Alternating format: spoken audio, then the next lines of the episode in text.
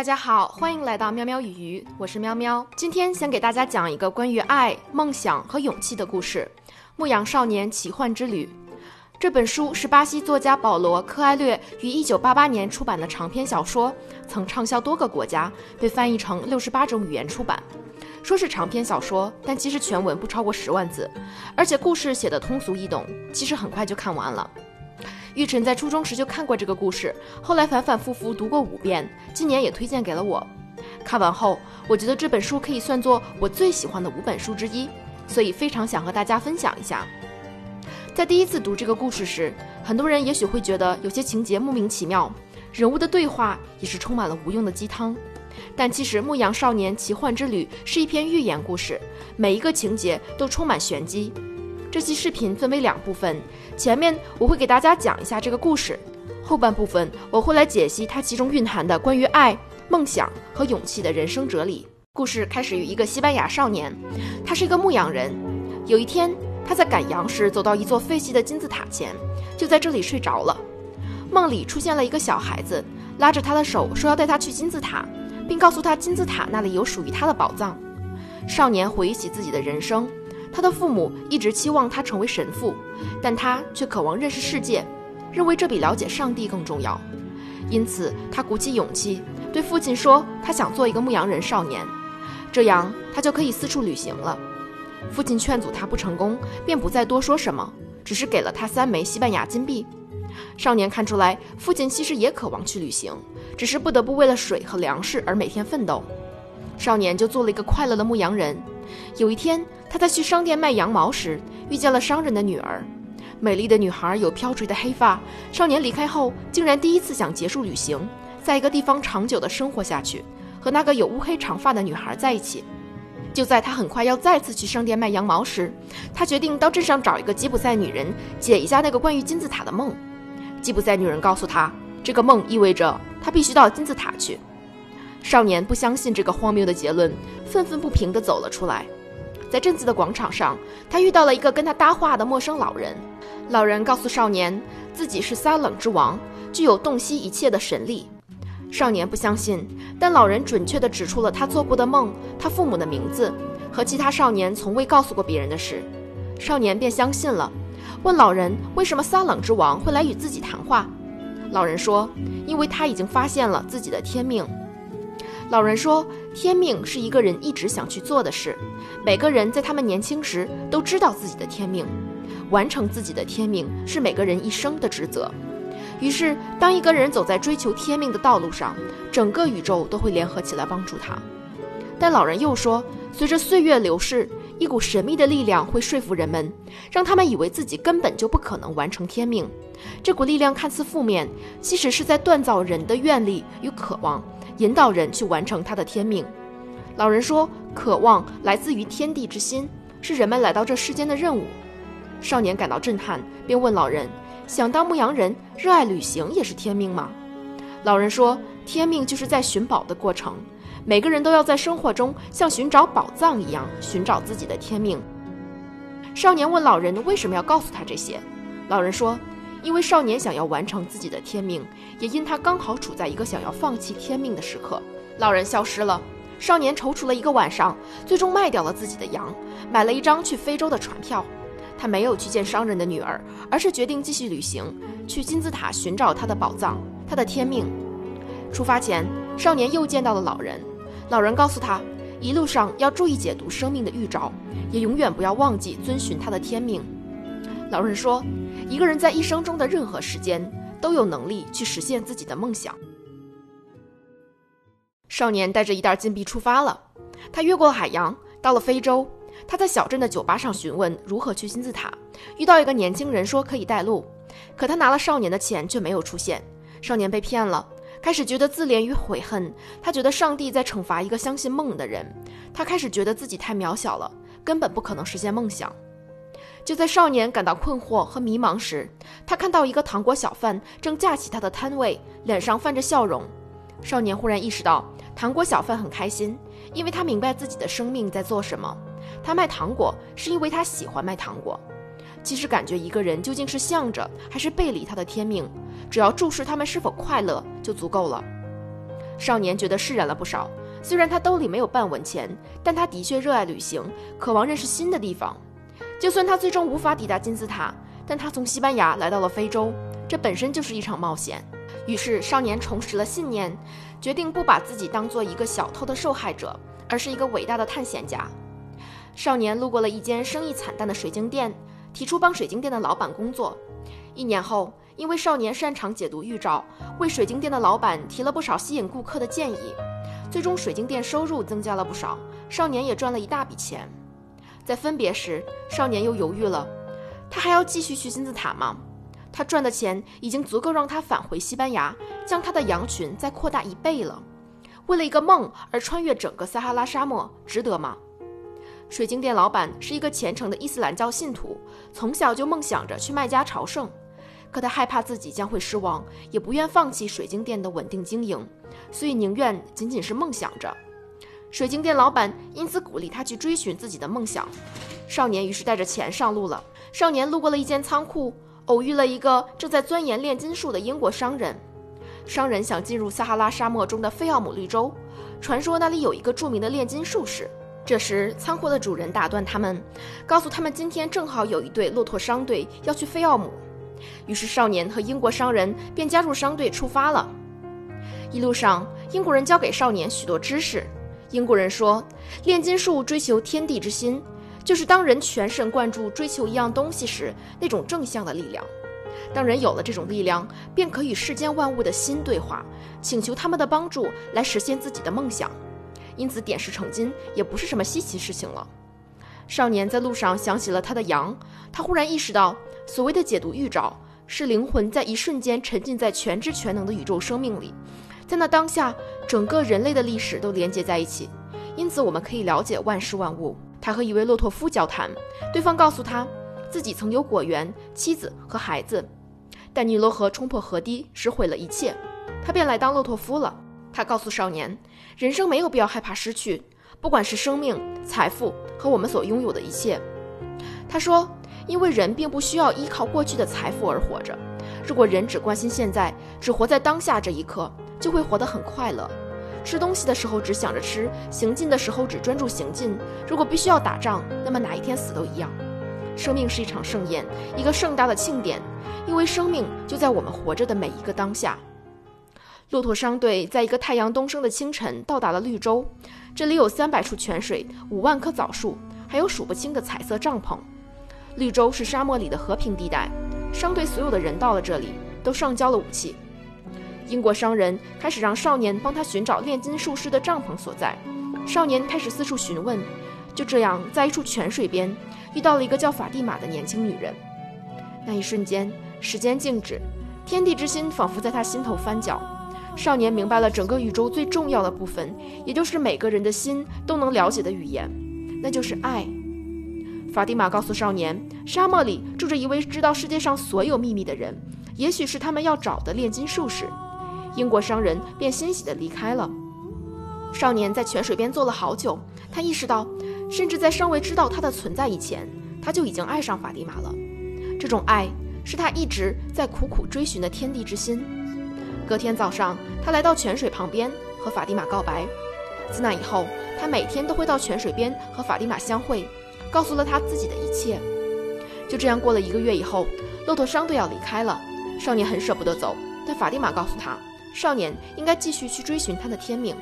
真正的爱不会希望永远把对方留在身边，也不会阻拦对方去追求自己的天命。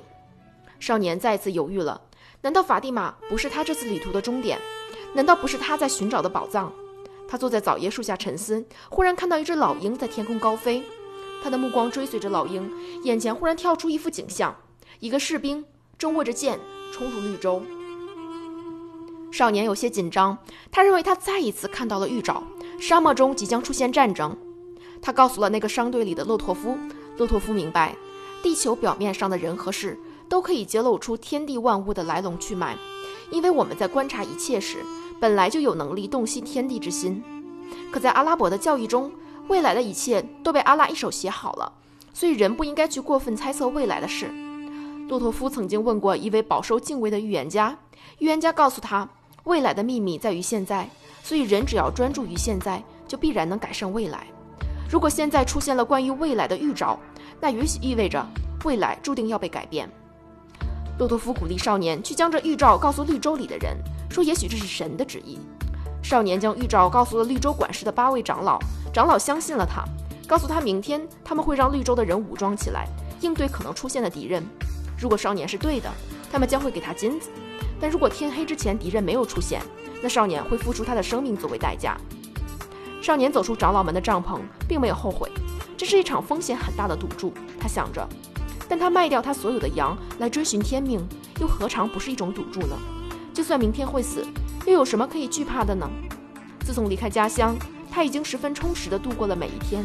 他为自己感到骄傲。那天晚上，少年他遇到了英国商人苦苦寻找的炼金术士。炼金术士拔出刀对着他，但少年却毫无惧意。勇气是了解宇宙之语最精美的特质。他通过了炼金术士的测试。隔天早上。两千个武装战士骑马奔向绿洲，得到了预警的人们早有准备，杀掉了这些进攻的骑兵。少年的预言得到了验证，部落长老给了他五十块金子，还聘请他当绿洲的参事。如果少年留下来，他将可以如愿以偿迎娶法蒂玛，在绿洲拥有财产和土地。少年又遇到了炼金术士，炼金术士告诉他，他的宝藏和天命不在这里，他应当继续旅行，直到他去了金字塔。少年想起来，撒冷之王曾经告诉过他，当一个人真心渴望某样东西时，整个宇宙都会联合起来帮助他完成梦想。现在他懂了，炼金术士就是那个要帮助他完成天命的人。少年已经学会了解读预兆，但是炼金术士告诉他，如果他停滞不前，不再追求自己的天命，选择留在绿洲，他解读预兆的能力会慢慢消失，因为所有的预兆都告诉他，他应该去往金字塔。他不再倾听预兆，预兆也背弃了他。正是他的恐惧使他留在了绿洲，因为他害怕一旦离去就回不来了。也是他的恐惧让他失去了真正的宝藏。在他剩余的岁月里，他也许会成为一个有钱人，慢慢老去，但他终将会知道自己没有去追寻天命，而一切都已经太晚了。少年被说服了，他和法蒂玛告别，在次日清晨和炼金术士骑着两匹马上路了。一路上。炼金术士教导少年，要学会去倾听自己的心。少年仔细听，发现他的心有时悲伤，有时兴奋，有时会警告少年不要再去寻找宝藏，还有时会告诉少年他很满足，他已经得到了爱和财富。少年开始觉得自己的心太不可靠了。炼金术士告诉他，心就是这样，他有着深深的恐惧，害怕在追求梦想的时候，你会失去你已经赢得的东西。你无法逃离你的心，还不如听听他在说什么。少年继续倾听着心的话语，终于明白心只是害怕受伤，因此不敢去追求最重要的梦想。炼金术士让少年告诉自己的心，害怕比伤害本身更糟。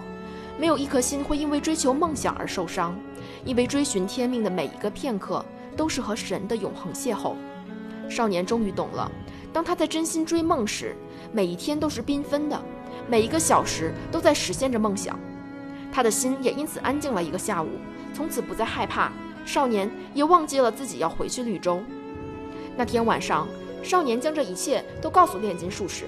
炼金术士知道少年的心已经回归天地之心了，但炼金术士告诉少年，在真正实现梦想时，他还会继续遭遇天地之心的考验。这个阶段也是人们最容易放弃的时刻。就好像沙漠里的人常说的，一个人往往渴死在棕榈树已经出现在地平线时。隔天，危险就出现了。他们来到一片沙丘，被一百多个骑兵包围，当做奸细押送到了军营里。骑兵们抢了少年所有的钱，但炼金术士说少年拥有法力，可以将自己变成风。骑兵给了少年三天时间，如果他不能展示法力，就要杀掉他。少年很紧张，但炼金术士说。死亡会激发他的潜能。到了第三天，少年学会让自己的心与沙漠、风和太阳对话。少年告诉太阳，万物都有它的天命，所以万物必须听从天地之心，将自己改造得更好，从而接受下一个天命。少年还说，唯有爱的能量才能改善天地之心。当我们心中有爱，就会努力使自己更好。太阳被打动了，西蛮风刮起了沙尘暴。风暴结束时。南海已经不在原来的位置，而是在军营遥远的另一端。骑兵们被他展示的奇迹吓坏了，决定派一支小队从此一路护送他们。一行人来到一个修道院，炼金术士在这里与少年分开，告诉他，从这里距离金字塔只有三个小时的路程，少年应自己前往。故事的最后，少年终于到了金字塔，可正当他开始在地上挖宝藏时，被一群难民围住。难民抢了他身上的钱，问他在挖什么。少年只好说自己因为做了一个梦，所以从西班牙穿越海洋到金字塔来挖宝藏。难民逼迫他继续挖宝藏，可沙子里一无所有。他们开始殴打少年，少年被打到受伤流血。最后，这群难民终于放过了他。在离去时，难民中的老大对他说：“不要那么愚蠢，相信梦里说的故事。”他说：“两年前，我也在这里做了一个梦。我的梦告诉我，我必须到西班牙一个倒塌的教堂去，那里有一个牧羊人和他的羊在睡觉。教堂里有一棵巨大的无花果树，树根下埋着宝藏。”但我可不会蠢到为了一个梦而跨越整个海洋。说完，这巨人就消失了。少年摇摇晃晃地站起来，心里爆发出一阵喜悦。他的天命以这种方式告诉他，他终于知道自己的宝藏在哪里了。故事讲完了，《牧羊少年奇幻之旅》看似讲了一个奇幻故事，但其实是在影射我们每个人的人生。大概每个人的一生中，都会有忽然想要完成一件事的梦想。可这梦想总是听起来太过遥远，让我们以为它只是一个梦而已。牧羊少年走向天命的第一步，其实应该是从他不愿当神父，决定做一个自由自在的牧羊人开始。我们也时常会觉得，周围的环境存在一种主流选择，其实并不是我们内心真正想要的。有些人会屈从于环境的压力，但有些人则勇敢走出来，选择了追随自己的内心。但这一步走出来之后，我们往往无法做到永不怀疑自己，坚定朝着梦想前进。如同故事里讲的，通往天命的路总是充满考验，而这种考验归根结底来自于心底的恐惧。少年的第一个恐惧来自于他遇到商人女儿的时候。我们虽然选择了梦想，但还是时常会患得患失，觉得是否还是主流的生活更好？也许自己一开始就选错了。往往就在我们纠结和犹豫的时候，生活会给我们指引和预兆。少年做了一个关于金字塔的梦，还遇见了鼓励他追求天命的三冷之王。少年于是接受了这种预兆，认为自己应该继续旅行。这就像我们生命里遇到的贵人，或者一个很偶然的巧合。这些看似随机的事件背后，好像冥冥之中有一股力量来帮助我们实现梦想。但这股力量还会继续测试和考验我们。先让我们经受挫折，再为我们的生活打开一扇窗。少年在非洲被偷光了钱，但他收获了一份水晶店的工作，还有了丰厚的收入。这时，少年的第二种恐惧来了，他开始恐惧失去已经拥有的东西。这其实就是我们大部分人都经历过的，在即将跳出舒适区时那种惶恐不安。在追求梦想的路上，生活总是给我们一点甜头，让我们留恋这短暂的风景，因为惧怕失去而不敢离开。这是对于改变自我的恐惧，对于新环境下未知的恐惧。恐惧让我们无法接受新的挑战，也就错过了真正的宝藏。少年再一次走了出来，他遇见了英国商人，随着骆驼商队进入绿洲，他在旅途中越走越远，他的能力也越来越强。他在绿洲中看见了战争的预兆，赢得了所有人的尊敬，还遇见了心爱的女孩。但他也又一次遇到了命运的考验。他恐惧失去这好不容易得来的美好的一切，想要留在绿洲。在这里，炼金术士成为另一个指引和预兆，带他向沙漠的尽头走去。最终，少年来到了金字塔，却以一种意想不到的方式回到原地，拿到了近在眼前的宝藏。故事的结局告诉我们，天命和梦想往往会逼迫我们走上一条陌生的路，让我们不得不战胜自己的恐惧。有些人不相信梦想，被恐惧打败。因此，追随主流，选了一条安安稳稳的路，但内心却时刻渴望追梦的自由。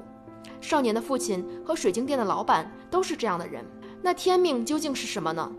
故事仿佛告诉我们，少年的天命是得到宝藏，但其实天命是一种感觉，一种热情，一种信念。天命未必指向一个固定的结果，而是指引我们开启一个发现自己内心的过程。也就是说，天命是一个过程，而不是一个结果。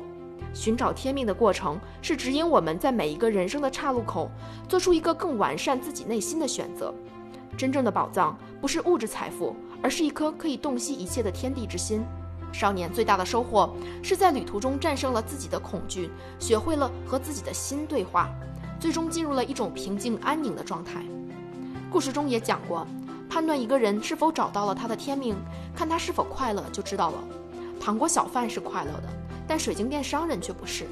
这也告诉我们，人的职业选择其实无分高下，但找到一种充满快乐与热情的状态是最主要的。那天地之心又是什么呢？这里有神学和哲学两个角度的理解。从神学角度而言，天地之心是一种连通宇宙万物的能量。只有拥有了天地之心的人，才真正学会了炼金术，可以让物质之间自由转换，可以让地面刮起沙暴，让自己变成风。从哲学的角度，天地之心其实就是一种无欲无求、克服了恐惧的超脱状态。人们本来都有天地之心，就像孩童在出生时刻一样纯净。但世俗的环境、旁人的眼光、物质的攀比，使我们的心沾染上了恐惧，变成了一颗不可靠的心，时刻让我们退回到舒适区里，退回到主流环境的选择里。从这个角度看，追随天命的过程就仿佛一种修行。我们在红尘中起伏，历尽人生的酸甜苦辣后，终于学会了观察自己的恐惧。少年在旅途的最后，学会了与自己的心对话，学会了面对自己的恐惧。也最终与自己的心和解，也直到这时，修行才算功德圆满。少年获得了内心的平静，因此拥有了天地之心。可我们究竟要如何修行呢？难道一定要像少年一样去穿过海洋和沙漠吗？其实故事已经说得很清楚了，我们需要做的很简单，就是关注当下，解读预兆。什么叫关注当下呢？人最大的两种恐惧，一个来自于过去，一个来自于未来。人们害怕失去过去已经拥有过的东西，这是恐惧。人们有时在过去做了错误的选择，却因为沉没成本而越陷越深，这也是恐惧，是害怕否定过去的自己。人们会看看环境，决定自己未来要变成什么样子，给自己的人生套上枷锁，这是恐惧，是对未来不确定性的恐惧。人们拼命想知道未来会发生什么，甚至求神拜佛来改变未来，这也是对于未知的恐惧。但其实过去和未来都不存在，唯一存在的只有现在。过去和未来说白了都只存在于我们的回忆和想象中而已，并不能被我们直接感知到。可这些只存在于我们大脑里的过去和未来，却左右了我们当下的每一个选择。故事里骆驼夫的人生经历其实最引人深思。他曾经有了一切，也又失去了一切。他试图参透未来，却又明白了未来是由现在决定的。关注现在。意味着我们不需要留恋过去曾拥有的一切，也不必执着捍卫过去的自己。接受自我在时间长河是一个浮动的概念，并不会永恒存在。我们也没有必要去担忧未来，因为与其寄希望于改变命运的奇迹，我们更应当去完善当下这一刻的自己。只有当我们不惧怕过去与未来时，我们才能识别生活中的预兆，才能结识到那些能真正引领我们的贵人，才能在生命中遇到一个美丽的转机。最后谈一下关于爱的能量。故事里对于爱有两条主线，一个是少年与生俱来对于旅行的爱，一个是少年对于法蒂玛的爱。爱在故事里是指引少年靠近天地之心，去追随天命的一种力量。少年因为热爱旅行，所以即使在旅途中遇到困难，也可以让自己享受探险的乐趣。他爱上了法蒂玛，但法蒂玛却鼓励他穿过沙漠去追随自己的天命。爱这种力量是宇宙万物共同的语言，也是我们追随天命最强有力的指引。爱也可以让我们从对过去和未来的恐惧中走出来，专注在当下这一刻的美好能量中。如同少年最后对太阳说的：“真正的爱会带领我们去成长和完善自己。”本期视频到这里就结束了。如果对我们的内容感兴趣，也可以订阅“喵喵雨鱼”同名播客。在最新的一期里，我们结合自己的人生经历，对故事中的道理做出了更深入的解读。喜欢我们的话，请订阅、点赞、评论吧。谢谢大家，我们下期再见。